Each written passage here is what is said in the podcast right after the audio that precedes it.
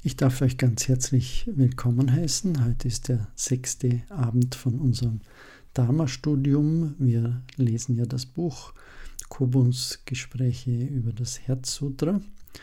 Äh, wir haben ein kleines Problem gehabt. Äh, bei diesem sechsten Abend haben wir zu spät den Aufnahmeknopf gedrückt und so haben sich Ellen, die mir ja hilft beim Redigieren dieses Podcasts, Ellen und ich haben uns entschieden, dass wir den Anfang einfach nochmal neu einsprechen äh, und dann dort fortsetzen, äh, wo die eigentliche Aufnahme beginnt. Wie gesagt, äh, heute ist der sechste Abend. Wir haben äh, zuvor am ersten Abend haben wir das Einführungskapitel gelesen, dann am zweiten Abend das Kapitel über das Rezitieren. Am dritten und vierten Abend ist es um die allerersten Zeilen gegangen äh, des Sutras und vor allem um die Frage, um was geht es denn hier eigentlich. Äh, am fünften Abend äh, hatten wir das Thema Form ist Lehre, Lehre ist Form. Und weil es einige gegeben hat, die da äh, gefunden haben, das ist gar nicht so leicht zu verstehen. Deswegen werden wir heute noch einmal vertiefen. Und zwar nicht, indem wir bei Kobun weiterlesen, sondern äh, es ist eine recht gute Ergänzung zu schauen, äh, was da auch andere geschrieben haben. Und wir werden aus dem Buch Mit dem Herzen verstehen Kommentare zum Prajna Paramita Herzsutra von Thich einen Abschnitt zu den fünf Skandhas lesen und das wird noch einmal ergänzt durch Taisen Deshimaru aus seinem Buch Hanya Shingyo, das Sutra der höchsten Weisheit. Und wir haben zuerst den Text von Thich gelesen und weil da die Aufnahme fehlt, lese ich den jetzt komplett. Die fünf Skandhas sind die fünf Elemente, die ein menschliches Wesen bilden. Diese fünf Elemente fließen wie ein Strom in jedem von uns. Tatsächlich sind es eher fünf Ströme, die zusammen in uns fließen. Der Strom der Form, das heißt unser Körper, der Strom der Empfindungen, der Strom der Wahrnehmungen, der Strom der geistig-psychischen Formkräfte, und der Strom des Bewusstseins. Sie fließen immerfort in uns. Als Avalokita das Wesen dieser fünf Ströme ergründete, sah er plötzlich, dass alle fünf leer sind. Und wenn wir fragen, leer von was, so gibt er uns zur Antwort, sie sind leer von einem eigenständigen, unabhängigen Selbst. Das bedeutet, keiner dieser fünf Ströme kann durch sich selbst existieren. Jeder muss aus den vier anderen Strömen bestehen. Sie sind nur gleichzeitig. Und sie bedingen und durchdringen einander wechselseitig. Unsere Körper bestehen aus Blut, Lunge, Herz, Nieren, Magen und so weiter. Und keines dieser Elemente kann unabhängig existieren. Jedes besteht nur in Gleichzeitigkeit mit den anderen. Lunge und Blut sind zwei Dinge, doch sie können nicht getrennt voneinander existieren. Die Lungen nehmen die Luft auf und reichern das Blut an. Und umgekehrt nährt das Blut die Lunge. Ohne Blut kann die Lunge nicht lebendig sein, und ohne Lunge kann das Blut nicht gereinigt werden. Lunge und Blut durchdringen und bedingen einander. Das gleiche gilt für Nieren und Blut, Nieren und Magen, Lunge und Herz, Blut und Herz und so weiter. Avalokita sagt, dass unser Stück Papier leer ist. Und er meint damit, dass es leer von selbstständiger Existenz ist. Es kann nicht durch sich selbst sein. Es existiert nur durch die wechselseitige Durchdringung mit dem Sonnenschein, der Wolke, dem Wald, dem Holzfäller, dem Geist und allem anderen. Es ist ohne eigenständiges Selbst. Doch leer von einem eigenständigen Selbst zu sein bedeutet, erfüllt zu sein von allem. So scheinen sich unsere Beobachtung und die Avalokitas in keiner Weise zu widersprechen.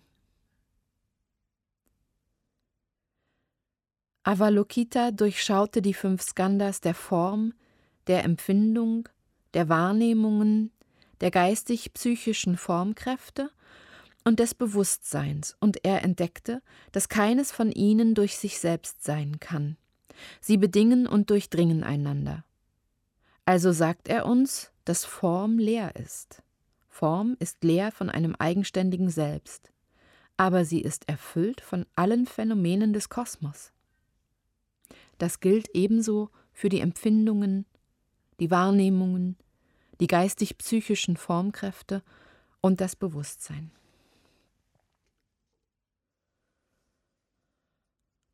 Und danach haben wir Taisen Deshimarus Text Hanya Shingyo gelesen, das Sutra der höchsten Weisheit, Seite 82 folgende. Und da fehlt der Anfang der Aufnahme, den lese ich jetzt nochmal und dann setzen wir mit der Originalaufnahme fort.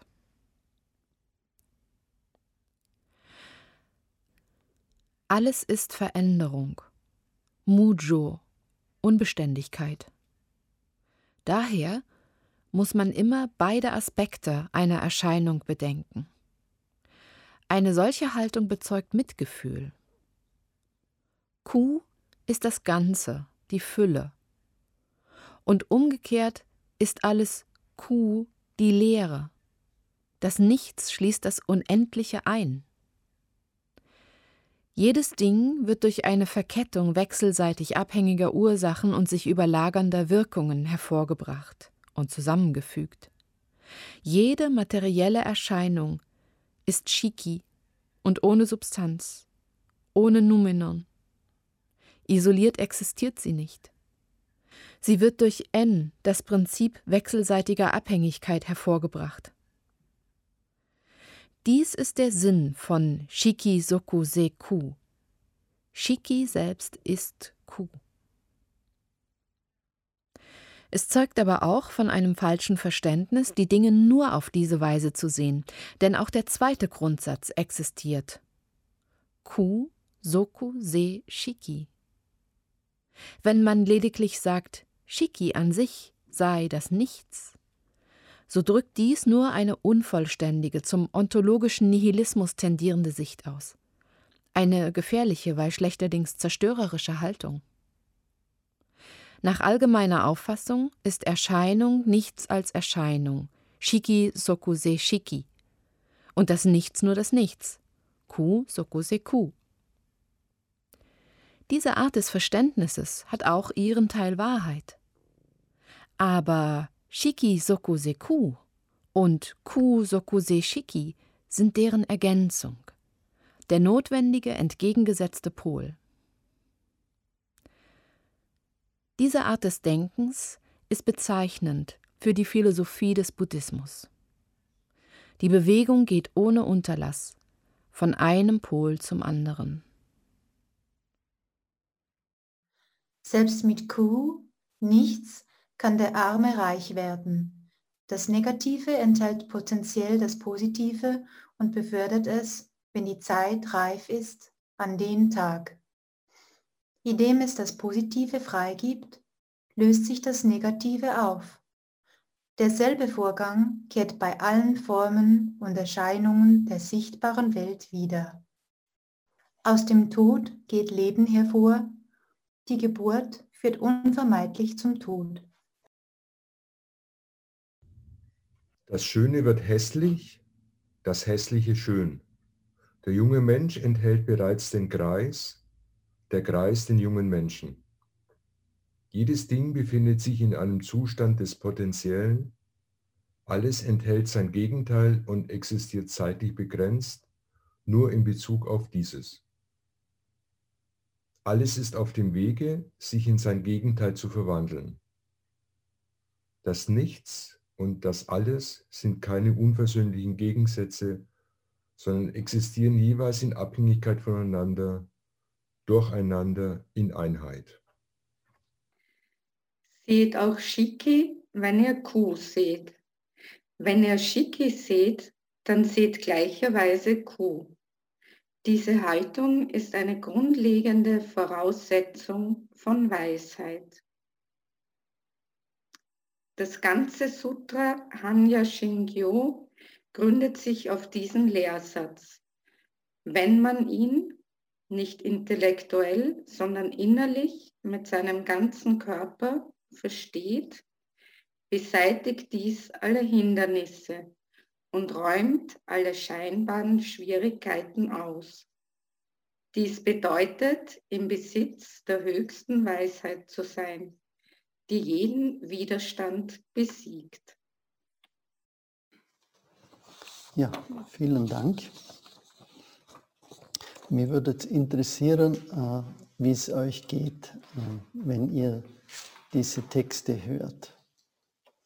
Hilft euch das was oder verwirrt dich das? Äh, gibt es Aspekte daraus, mit denen du was anfangen kannst? Gibt es Teile, die dir ganz fremd sind? Ich würde dich und alle einladen, dass wir da unsere Erfahrungen ein bisschen teilen miteinander. Also bei Titchenton habe ich das Gefühl, er ist sehr viel mehr ähm, naturverbunden.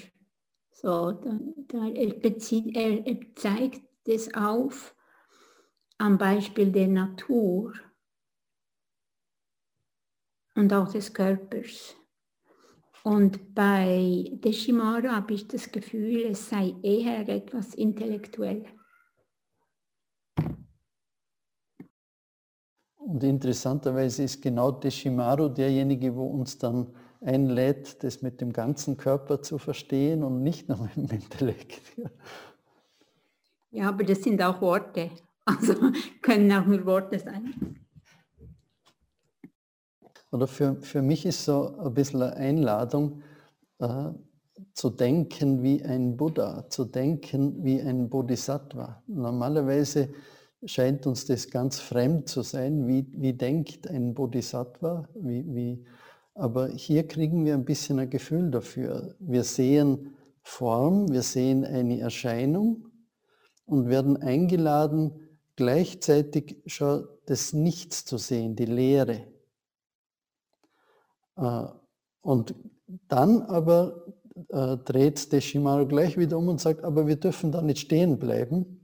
Das wäre Nihilismus, das wäre praktisch, oder wir, das Gegenteil vom Mitgefühl, wenn man, wenn jemand erzählt, äh, äh, es stirbt gerade ein Angehöriger und du sagst, Form ist Leere, macht er nichts draus. Äh, äh, die, Drum gehört das dazu, dass man gleichzeitig sieht, Lehre ist Form. Es, es gibt nicht einfach dieses Nichts, sondern das, das Nichts drückt sich immer wieder aus in Form. Und mir kommt vor, das, das ist das Spannende, dass wir eigentlich ständig äh, auf der Hut sein müssen, aufmerksam sein müssen, dass wir nicht in diese alte Denkgewohnheit zurückfallen, sondern dass wir eben versuchen zu erfassen, das Ganze zu sehen. Ja. Äh, Zen-Meister Dogen schreibt in einem von seinen Texten äh, von den Augenkrankheiten der Buddhas, wenn sie zu viele Blumen am Himmel sehen. Aber eigentlich will er zum Ausdruck bringen, dass Leerheit ja nicht Leerheit ist. Wir gehen immer so von dieser Illusion aus, hinter diesen Formen versteckt sich dieses geheimnisvolle, mystische Leere und wir wollen eins mit ihm werden. Aber die Wahrheit drückt sich eben durch die Erscheinungen aus, weil die Erscheinungen ein Teil dieses gesamten großen Universums sind. Es ist wie ein riesiges Orchester, was eigentlich zusammenspielt. Und äh, so finde ich, Deshimaru bringt es, ich bin kein Fan von Deshimaru, aber er bringt es für mich sehr gut auf den Punkt. Wie du auch selber sagst, ist es immer so ein bisschen die Gefahr des Nihilismus. Schlussendlich müssen wir darüber hinausgehen, Gate, Gate, Paragate, Parasamgate, Bodhisvaha. Ja, und dazu gehört natürlich ganz am Anfang, bevor wir anfangen mit Gate, Gate, fehlen die zwei Worte. Äh, Tatyata Om, die reine Präsenz, reine Anwesenheit. The pure presence is transcending, ist, ist, geht darüber hinaus, was wir darunter verstehen mit unserem menschlichen Gehirn. Aber danke, Thomas, für, die, für diese Erinnerung. Du hast mich gerade wieder auf einen Punkt aufmerksam gemacht, den ich noch gar nicht beachtet habe. Ich danke dir, Brian. Dankeschön.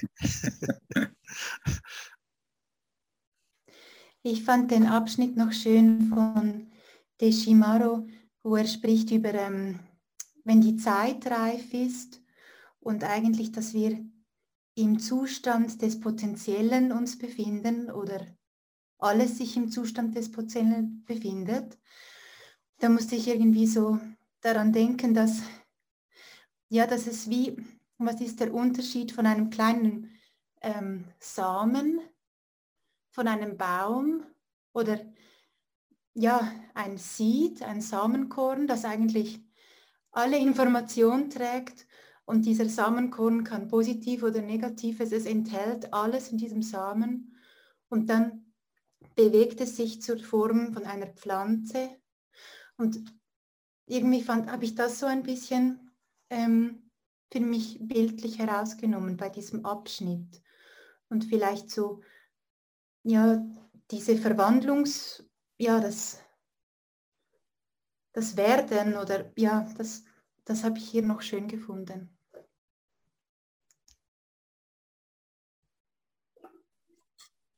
Ich wollte mich auf den gleichen Absatz beziehen. Ich finde sehr schön, dass man ähm, Vertrauen gewinnt zum Leben wenn man das, wenn man das so sieht, dass alles im Potenziellen ist, dass alles enthalten ist. Ähm, das gleiche Gefühl hatte ich beim Text von Thich Hanh, ähm, in dem Absatz, der losgeht mit Avalokita. In dem Satz, es kann nicht durch sich selbst sein, es existiert nur durch die wechselseitige Durchdringung mit dem Sonnenschein, der Wolke, dem Wald, dem Holzfäller, dem Geist und allem anderen. Das bewirkt in mir, dass ich Vertrauen in das Leben, ins Universum, in das große Ganze gewinne. Weil das das ist, was ich schon immer scheinbar gespürt habe oder gewusst habe, was aber in unserer heutigen Welt mit viel Geld und vielen wirtschaftlichen Interessen nicht so im Vordergrund steht, aber was mir Vertrauen ins Leben gibt, wenn ich äh, solche Dinge lese, dann weiß ich, ich bin gar nicht falsch. ja.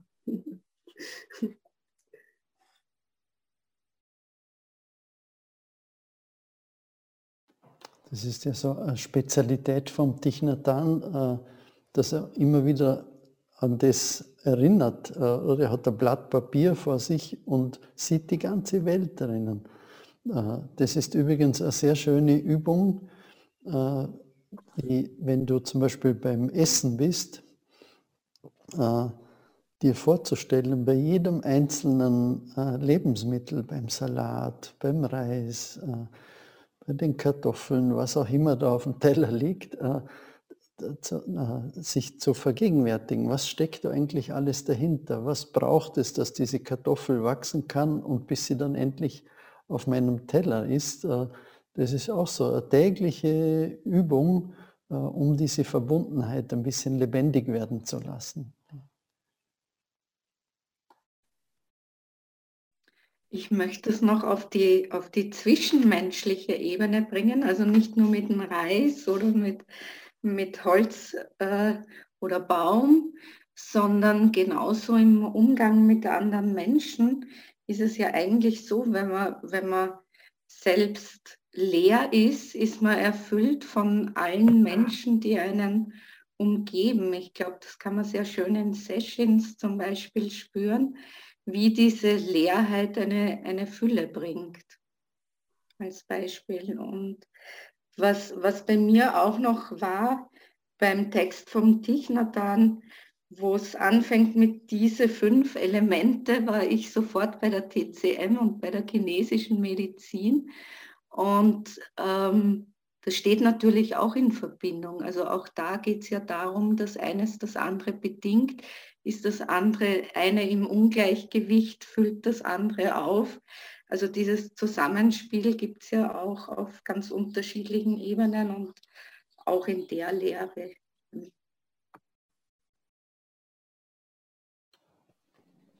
Okay. Äh, ja. Vielleicht noch kurz.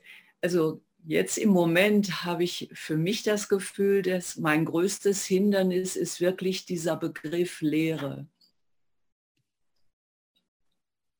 Ich glaube, damit muss ich mich äh, oder einfach äh, die, die, die äh, Begriffswelt von Thich hat mich jetzt wirklich da etwas rausgezogen und ähm,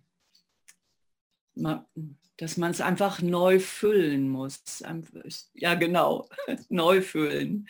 Dass es nicht einfach diese Lehre ist, sondern äh, ein, ein, ein tiefes, endloses äh, Miteinander und sich dieses Bedingtsein. Das tut mir jetzt richtig gut. Und äh, Manfred, darf ich noch das eine fragen?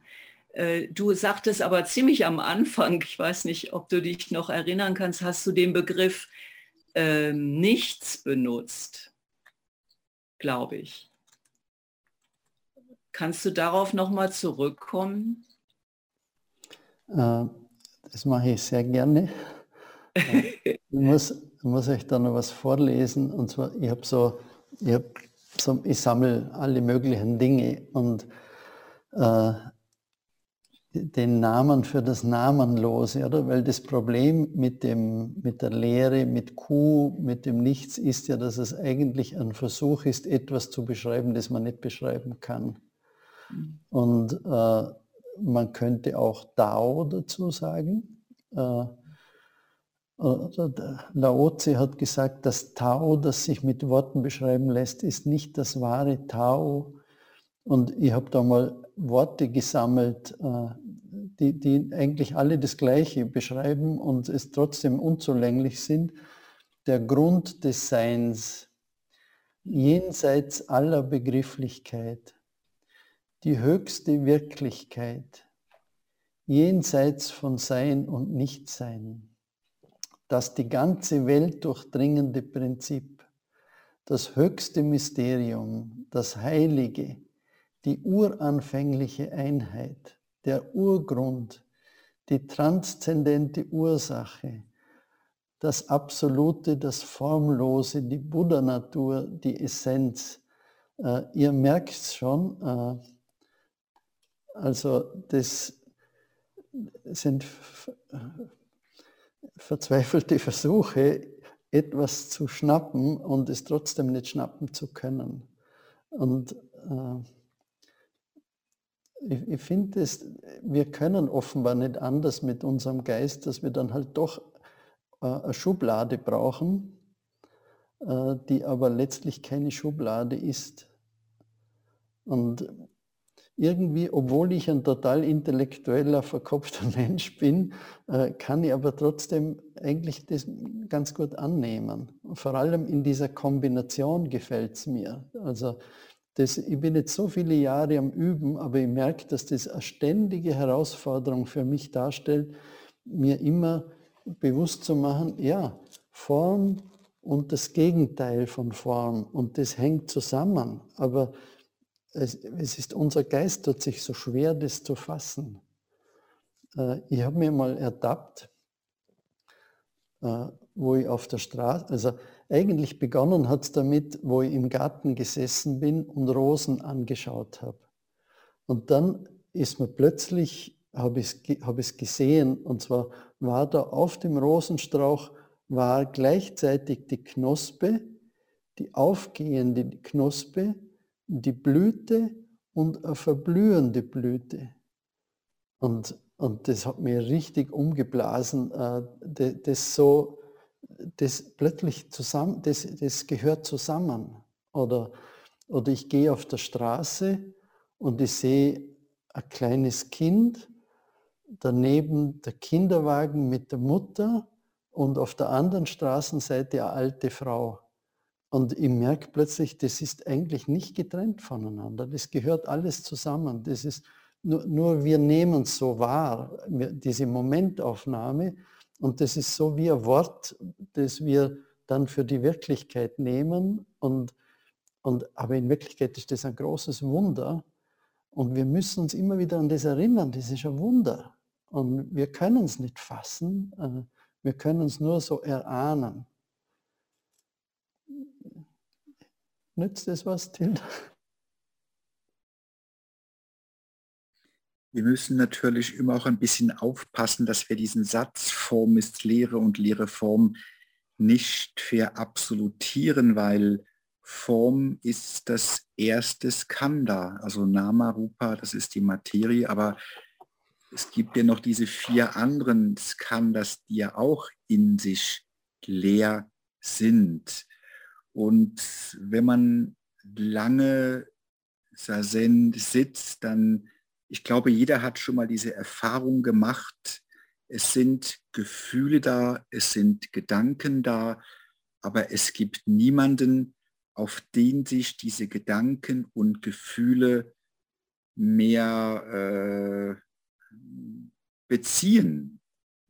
Und das ist eigentlich schon ein Teil dieses Erkennen, Gedanken, Gefühle, Emotionen sind leer. Sie existieren, aber wenn man im Sazen dort wirklich sich tief hineinfallen lassen kann, es gibt niemanden mehr, auf den sich das bezieht. Und das ist eine, finde ich, eine unglaubliche Freiheit, die wir erfahren können.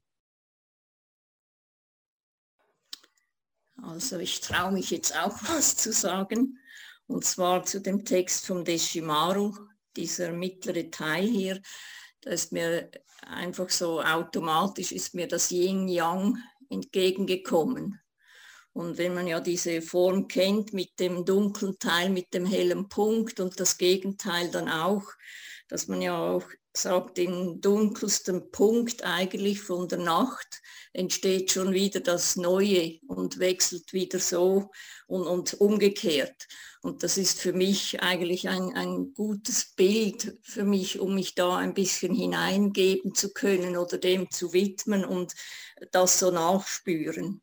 Und zeigt ja auch, es ist nichts äh, statisch, also es ist immer in Bewegung, alles, das ganze Leben ist in Bewegung. Und für mich auch, sage ich jetzt, auch in persönlichen Sachen, dass man das weiß, es ist eben, es, das Leben hat den Tod oder der Tod bringt die Geburt hervor, umgekehrt, einfach, dass man sich da, wenn man sich das ein bisschen bewusst macht oder vor Augen führt, macht es einem auch viel leichter, wenn es mal nicht so ganz ist, wie es sein soll. Danke. Ähm also was für mich irgendwie, wie, wie ich das äh, für mich so erfahre, ist eigentlich, also Thich Nhat Hanh redet ja auch von diesem Interbeing.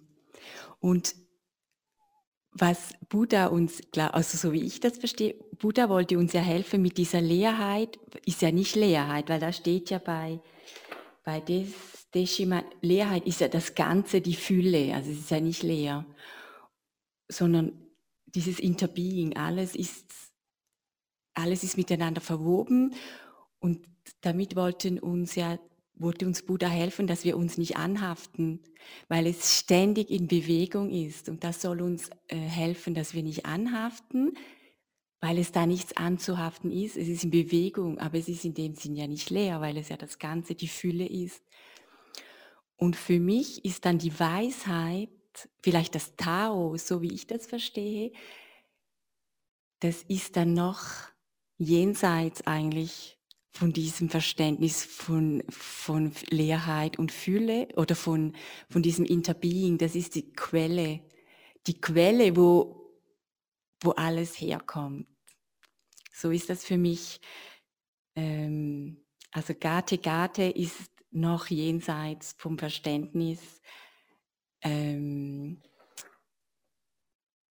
ja, von dieser, die, von dieser Leerheit. Aber das ist ein Teil davon, der uns einlädt, dass wir nicht eben nicht anhaften an dieser Form, sondern dass wir jenseits der Form gehen. Ja, so verstehe ich das. Ja, äh, ich habe auch das Gefühl, eigentlich die Herzsutra betonte eher das Leer und das Dao, nicht dieser Yin-Yang. Ne? Wenn wir sagen, okay, alles hängt voneinander ab, diese, Unabhäng diese Abhängigkeit, die Verbundenheit betonen, das ist wie betone ich die Yin-Yang, die Dualismus für mich. Ne? Okay, Dualismus besteht. Aber eigentlich die Wege zur Buddha-Natur liegt an das Leer.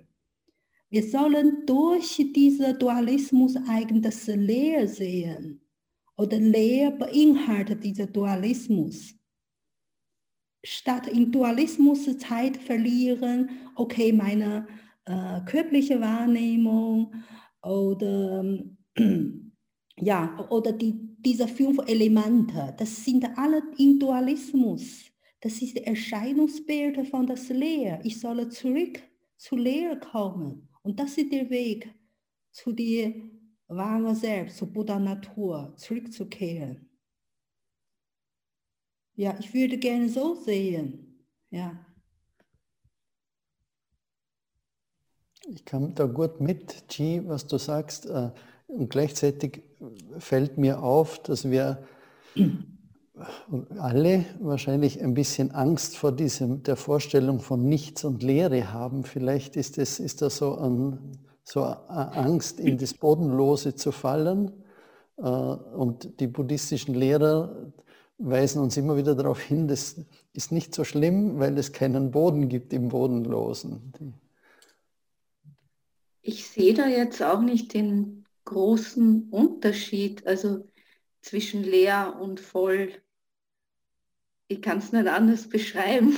es, es macht kein, keinen Unterschied für mich jetzt, weil, weil, weil ja alles da ist oder auch nicht da ist. Ja, ich meine, ein Problem für uns Menschen ist, ist das, wenn wir diese Worte nicht verwenden, dann wie können wir über das sprechen, was wir jetzt diskutieren? Wir, kommen nicht so weit zu sagen, ja, es gibt keine Dualität, wenn wir das Wort nicht kennen. Dann, dann, wie können wir uns, uns ausdrücken, äh, dass andere mit uns darüber äh, reden können? Hm. Und äh, darum finde ich das sehr, sehr nützlich, dass, wir, dass das alles so ist. Aber, aber für mich ist der Yin-Yang-Begriff, das, das ist das vollständigste, was ich je gesehen habe. Es ist so einfach, das Symbol an expandieren, zusammenziehen, sich zusammenziehen und so äh, ewig. Und das die ganze Zeit für all das, was wir das, das Pankosmos nennen, was endlos in alle Richtungen, ne? die ganze Zeit ständig in Bewegung, Milliardsten Mal in, in, in, in so viel Zeit. Und alles ist tatsächlich in Änderung und nicht Änderung. Geboren werden, sterbend. Und wenn wir das einfach akzeptieren, genau wie wir sagen, ich akzeptiere, dass das auf der, auf der Rückseite des Mondes etwas ist oder, irgendwo gibt es irgendwo Planeten und so. Wenn wir kleine Kinder sind, glauben wir das sofort. Kein Problem. Das hat die Lehrerin gesagt oder der Lehrer. Warum, warum haben wir so viele Probleme erst mit, mit diesen, diesen großen Dingen? Oder sind wir im, im Westen so, so daran gewöhnt, dass wir alles rationalisieren müssen. Und bis das tatsächlich konkret und wissenschaftlich bewiesen ist, müssen wir das ab, ablehnen. Nur eine Frage. Danke.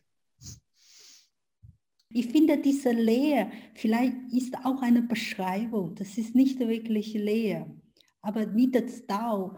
Man hat keine bessere Wort, man versuche, dass ich denke, dieser Sutra, Herzsutra, ist jemandem äh, erleuchtet ist. Er versuchte äh, sein Gefühl, sein Erlebnis, Erkenntnis durch Erleuchtung uns zu beschreiben. Das Gefühl ist wie leer, aber doch nicht leer.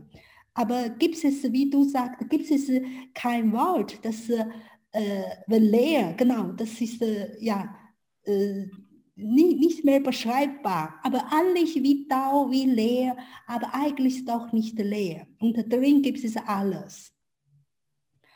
Und das ist, äh, wie die Buddha sagte, ne, das ist äh, so schwer zu beschreiben. Ich versuche das trotzdem zu beschreiben, versuche trotzdem äh, diese Gesetzmäßigkeit zu erläutern.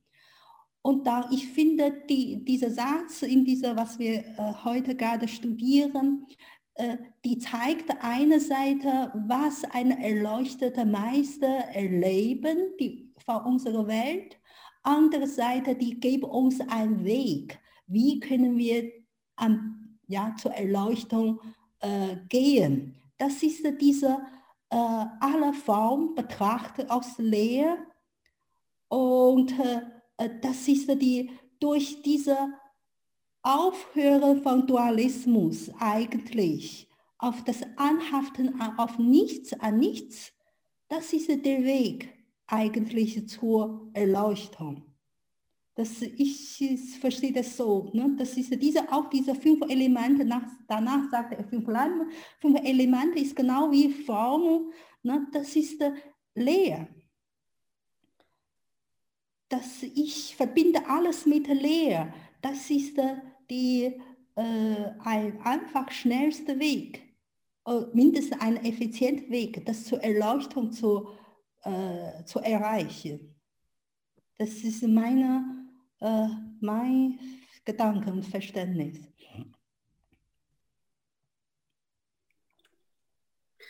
Ich möchte noch etwas zum Anhaften sagen. Ähm, in dem Text von Deshimaru ähm, wurde, steht ja, nichts ähm, kann der Arme, ähm, Moment, selbst mit Kuh, nichts kann der Arme reich werden. Ähm, das Negative enthält potenziell das Positive und befördert es, wenn die Zeit reif ist, an den Tag. In dem Moment, wo ich an etwas anhafte, ähm, blockiere ich die Dinge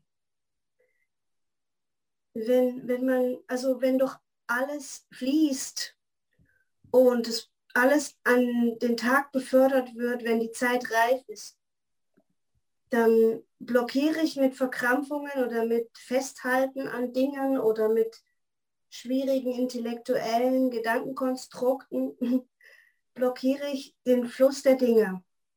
Wenn ich aber immer Vertrauen habe und loslasse und loslasse und loslasse, dann können die Dinge fließen und dann wird sich alles so entwickeln, wie es gut ist oder wie es kommen soll. Ähm, ja, und dann habe ich auch den Kopf frei, die wirklich wichtigen Dinge zu tun.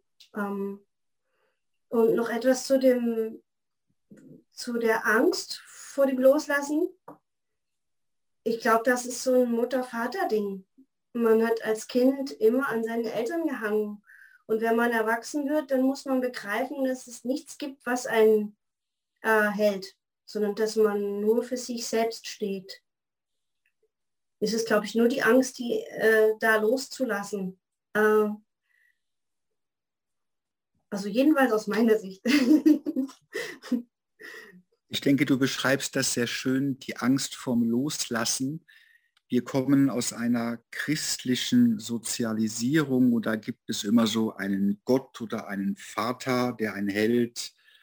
Und das Problem beim Loslassen ist, unbewusst suchen wir bereits schon wieder etwas Neues und kreieren dann in unserem Kopf diese mysteriöse Buddha-Natur, so der goldene Apfel, den wir uns einverleiben wollen, aber in meinem Verständnis, Buddha Natur ist Shunyata, also es ist eigentlich, Buddha Natur ist Leerheit. Das ist kein besonderer Zustand, aber in unserem unerwachten Mind wollen wir immer so etwas uns aneignen, etwas einverleimden, auch wenn es nur eine Idee ist. Es gibt uns immer irgendwie einen gewissen Halt, weil zu erkennen, dass wir nur bedingte Wesen sind Wesen, die aus diesen fünf Skandas zusammengesetzt sind, dass wir irgendwie mal auf diese Welt gekommen sind, dass wir wieder gehen werden, dass wir auch verschwinden werden.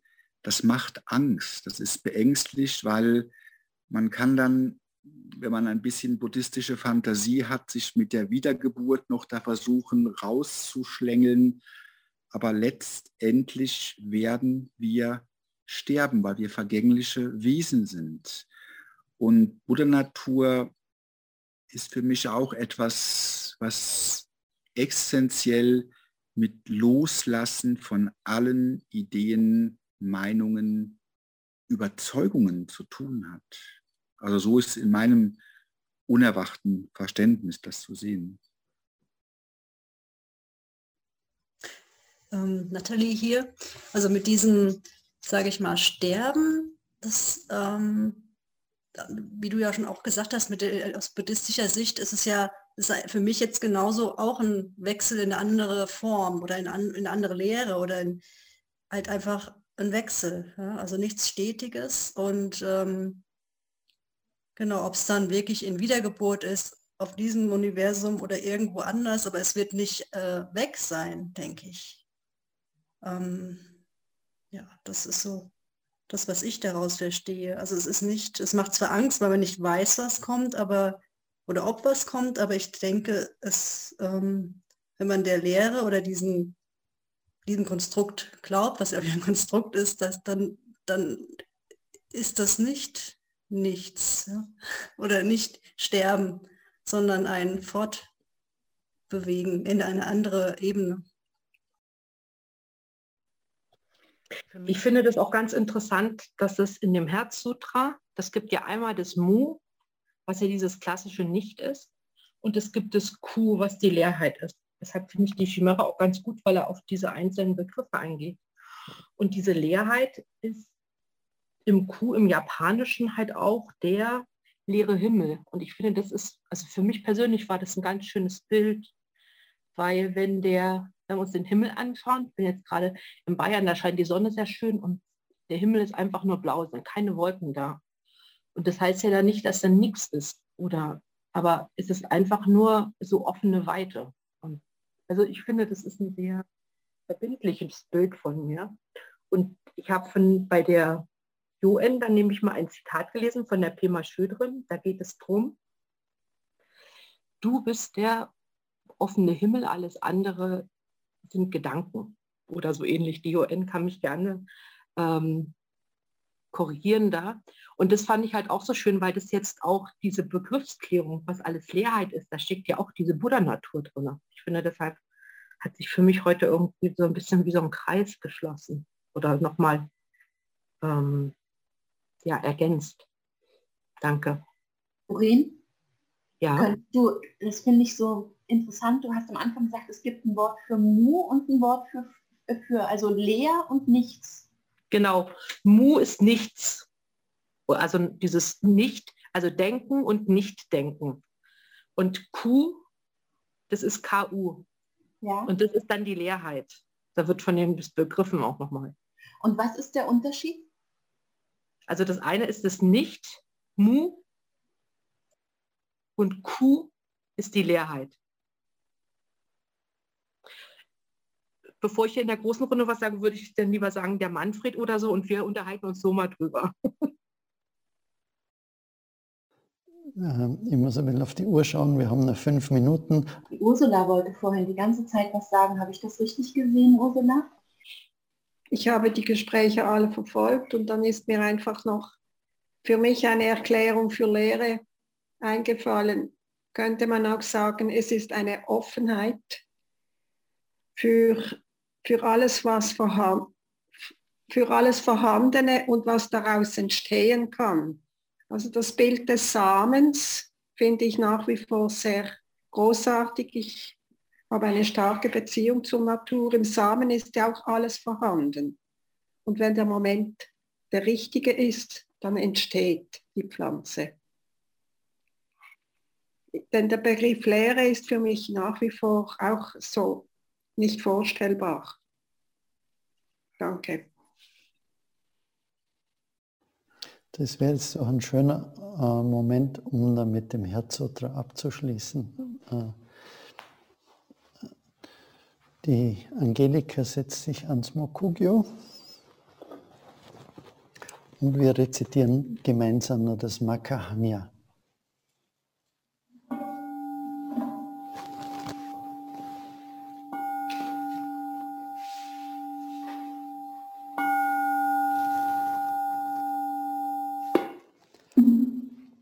Maka Hanya Haramita Shingyo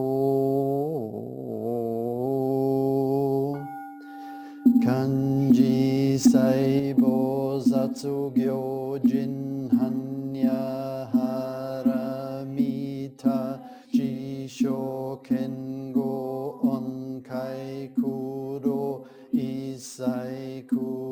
kuyakushari shikifu kukufu ishiki shiki sokuse kuku sokuse shiki ju sogyo shiki yakubonyo se sharishi se 苏夫库夫教夫索夫根塞库库苏木希基木 jo sogyo 希基木根尼比塞希尼木希基乔库米索库木根开奈希木伊希基开木木米奥雅库木木米。shi akomoro roshi jin moko sho metsudo mo shi akomo toko imo toko bo